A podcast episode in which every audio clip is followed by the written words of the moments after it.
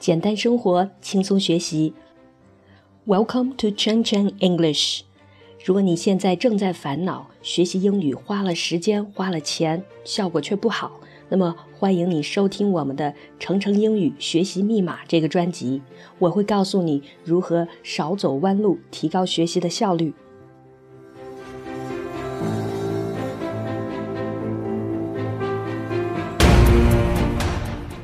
这几天有两个令所有的中国人骄傲的好消息，一个是第一艘国产航母已经完成了上锚工作，马上下水；另一个呢是国产的大飞机 C 九幺九顺利抬脚，完成了高速滑行、抬前轮的测试。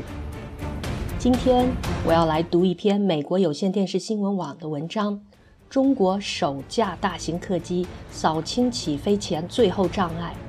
China's first big jetliner clears final hurdle before flying.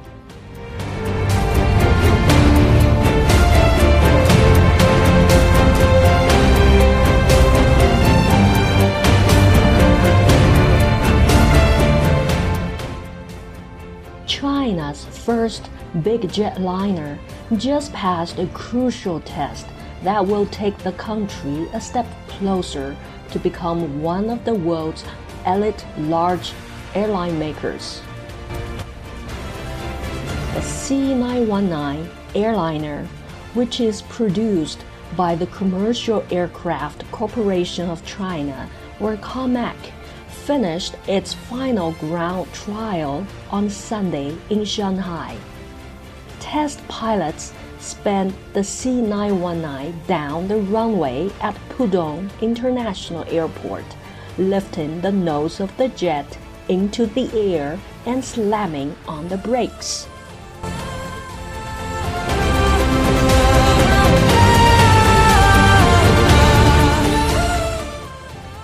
刚刚我们听到的这一段，主要讲的是中国的首架大型客机刚刚通过一场重要的实验。 中国也因此向成为能制造大型客机的少数精英国家又迈进了一步。中国商用飞机有限责任公司制造的 C 九幺九客机，在上周日上海浦东国际机场刚刚完成了它的地面阶段的最后测试。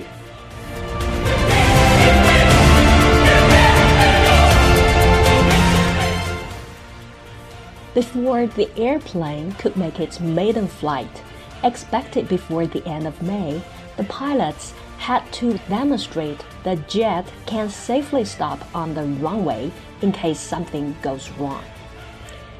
The 168 seat C919 is roughly the same size as Airbus's A320 and Boeing's 737 to 800 which are the most popular airliners in the world. From the outside, China's new airliner looks familiar. Its design is a hybrid of Western aerospace companies and Chinese industry, and its engines are nearly identical to those on the newest Airbus models. From the inside, the jet may actually be more comfortable than its Western counterparts. Comac has added extra inches to the width of the cabin compared to the Boeing and Airbus designs.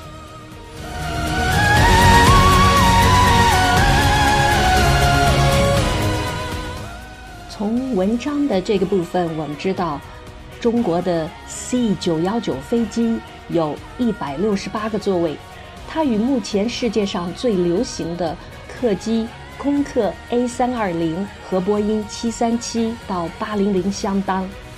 从外面看，这个飞机与空客和波音飞机非常的相似，它的设计是中西方航空设计的融合，它的引擎与空客最新型的发动机几乎一样。而其中内部的设计呢，可能比西方同类飞机更加的舒适，因为 C 九幺九客舱内部比波音和空客客机都宽出了几英寸。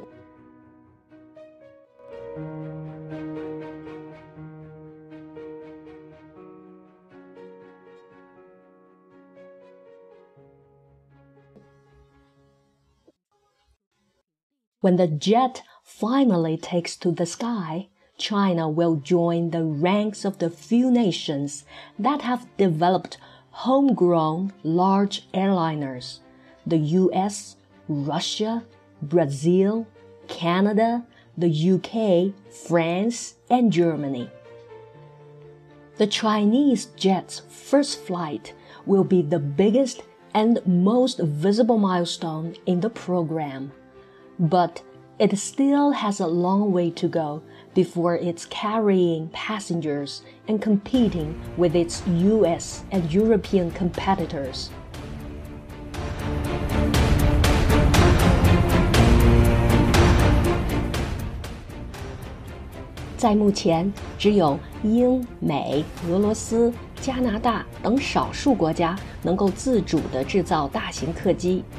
不过，当 C 九幺九最终飞上蓝天，中国也将跻身该行列。C 九幺九的首飞将成为中国民航业最大、最显著的里程碑，但是距离搭载乘客和与美欧对手竞争还有很长的路。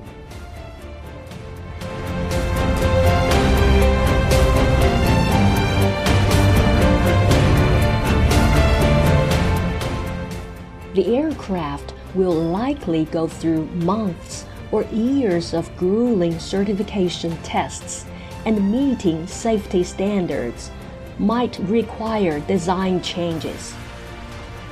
COMAC will also need to win the trust of airlines in China and elsewhere by providing the jet can operate efficiently and reliably on scheduled flights.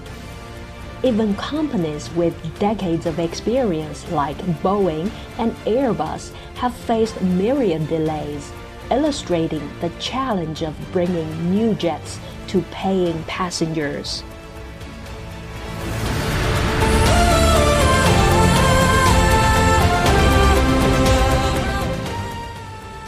新飞机有可能会经历数月甚至数年的试航验证测试。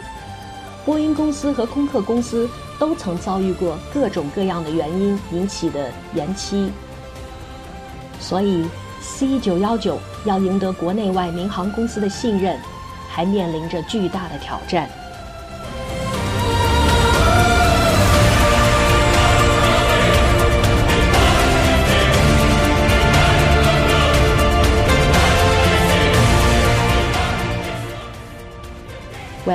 I really hope I will have the chance to take C919 to travel in the near future. Thanks for staying with me. See you next time.